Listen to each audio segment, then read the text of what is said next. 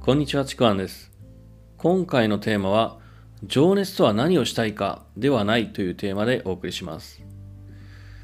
これですね、えー、ちなみに、え、2022年1月の1日、元旦に収録をしています。僕はですね、あの、まあ、毎年1月1日に、まあ、この先1年というか、まあ、数年間かけて、まあ、どんな発信をしていくのかとか、まあ、軸をですね、確認をしているんですけども、まあ、今回ですね、あのー、改めて1月1日っていうところで、この先、どんなことを伝えていきたいのか、どんなことを自分の軸としていきたいのかっていうので、えー、考えた時に出てきたテーマになります。この情熱なんですけども、まあ、やりたいことっていう言い方もあるんですけども、このやりたいことをいくら探しても情熱ってね、見つからないんですよね。で、情熱っていうのは何をしたいではなくて、生き方、あり方にあるっていうこと。これがですね、あのー、まあ、もともと情熱とは程遠かった僕が、情熱っていうキーワードに、まあ、ずっと関わってきて、発信してきて、まあ、たどり着いた結論なのかなというふうに思います。こう、やりたいこととかね、情熱を見つけたいっていうふうに悩んでいる人が、いろんなことをやって、まあ、いろんなことに試しにこう関わってみたりとかやってみたりしてでそうやりながら自分がやりたいって思うことを探そうとするんですけどもこれ正直ですねなかなかねやりたいこととかこれだっていうものって見つからないものなんですよね、まあ、運が運が良ければね見つかるのかもしれないんですけども、まあ、やっぱ効率的でもないんですよねで初めはこれだっていうふうに思っていてもなんかねだんだんと薄れてきていつの間にか違うことに興味を持っていたりとか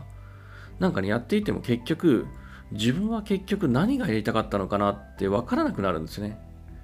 で、僕はまあそういう人をたくさん、たくさんね、見てきたし、僕自身もそうだったから、やっぱ分かるところでもあるんですよね。で、これは本当に勘違いしている人っていうのが多いんですけれども、やりたいことを見つけたい、情熱を見つけたいのであれば、こう何かをですね、具体的にこう何かをやるっていうこと、そういう行動だけにフォーカスをしても、やっぱりね、自分の本当の情熱って見えてこないものなんですよね。もうちょっと具体的じゃなくて抽象度を上げていかなければ、それはね、見えてこないんですよね。で、少しちょっと僕自身の話をしますね。で、僕自身も昔ですね、もう本当にやりたいこととか、なんか一生懸命になるとか必死になること、熱くなることなんて、もう本当にね、一切持てずに、情熱っていう言葉とは本当にね、縁が遠かったんですよね、僕は。まあ、だからこそなのかな、あのー、情熱をかけるっていうことに憧れて、自分が情熱をかけれることっていうのをまあずっと探してたんですね。特に20、20歳を越したぐらいからですかね。で、まあそのためにですね、僕はあの、まあたくさん若い時にこう転職をしたりとか、またはこう20代後半ぐらいに、27ぐらいかな。まあ、青年海外協力隊に参加したりとか、まあ、その後に29で帰ってきて独立したりとか、まあ30入って前半に海外でね、モンゴルで会社を立ち上げてみたりとかね、まあ、それを失敗して戻ってきたりもありましたけども、まあ、そんな風に20代から30代前半まで、なんだろう、こう、情熱を探すために本当にいろんなことをやってきて、それこそですね、多分人がやらないような人生をかけたチャレンジばかりしてきたんですよね。でもね、それでもやっぱなかなか見つからなかったんですよね。あの、これだっていうものがあったけどそれがねいつの間にかさっき言ったように薄れてしまったりとか長続きせずに中途半端で終わってしまったものもあればなんかこれ、ね、失敗して打ちのめされてもういいやって諦めちゃったりしたものもやっぱあるんですよね、まあ、そういうことを繰り返してきてたんですけれどもでもねその中でも何度失敗してもなんかこう何度か諦めても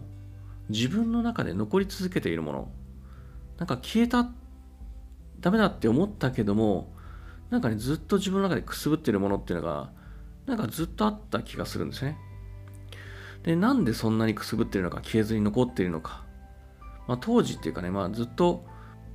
理解できてなかったんですよね。あの、いまいちですね。ただ、2015年ぐらいですかね、僕があの、コーチングっていうものに出会って、パッションテストに出会って、まあ、いろんな人に出会ってね、そういう情熱っていうキーワードに関わるようになって、まあ、そして数年間を経てやっと腑に落ちてきたことがあったんですよねで昔の僕もそうなんですけどもやっぱりこうやりたいことを見つけたい情熱を探したいっていうそういう人は具体的に何かをやることの中で情熱を見つけようとするんですよね。でも、それはね、なんかこう、正しいように見えて、ちょっと違うんですよね。で、ここからちょっとイメージの話をするんですけども、情熱ってよく炎でイメージすることがあると思うんですよ。燃え盛ってる炎、それが情熱っていう言い方をする。だからこの情熱を探している人っていうのは、そのイメージ通りに情熱の炎をね、探そうとするんですけども、これがそもそもの間違いだったりするんですよね。探すべきって燃え盛っている情熱の炎じゃないんですよ。そうではなくて、炎を燃やす軸となるもの、芯となるものを探さないといけないんですね。大事なのは炎そのものじゃなくて、炎を燃やす情熱の軸心なんですよね。まあ、情熱の種って言い方もしますけれども、何をやるかっていうのは、それ自体が炎そのものだとしたら、軸心の方は、なぜそれをやるのか、やりたいのか、ここがあなた自身の生き方とかあり方の部分そのものなんですね。ここが本当にすごく大事なところなんですね。あのこの軸心、軸がね、芯がね、スカスカだったりとか、そこに火種が何もないと、そこにね、どんな火をつけようとしても火がつくわけがないんですよね。燃え盛るわけがないんですよ。どんなに立派な炎にかざしても、それ自体が燃えることってないんですよね。まあ、もしかしたらね、立派な炎と一緒にいる時であれば、それも燃えてるような気がするかもしれない。その炎に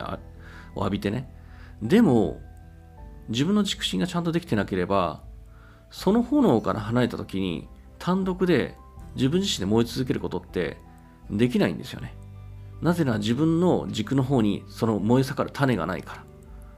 軸がないから、軸心がないからなんですね。スカスカだからなんですよ。でも、逆にこう軸心がしっかりと、まあ、詰まって定まっていて、そこに種があればですね、そこにどんな炎でも燃やすことができるんですよね。そしてたとえね、それが、まあ、失敗したとかね、風でかき消されたとしても、そこに火種はあるし、軸はあるので、またそこに火はつけることができるんですよね。これが情熱っていうそのものなんですよね。情熱っていうのは、何をやるかやりたいかではなくて、本当にあなた自身の生き方、あり方を示すものなんですね。まあ、これがですね、あの、情熱に対して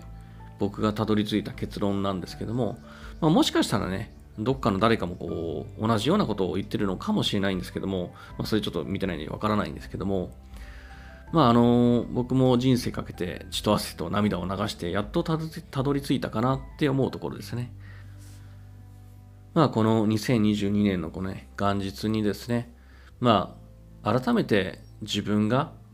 どんなことを発信していくのか、この先も含めて、どんなことを伝えていきたいのか、どんなことを実現させていきたいのかっていう、まあそういうことを考えてきたときに、まあ、やっぱりこの情熱という言葉こそが、僕の発信のね、軸っていうことを本当に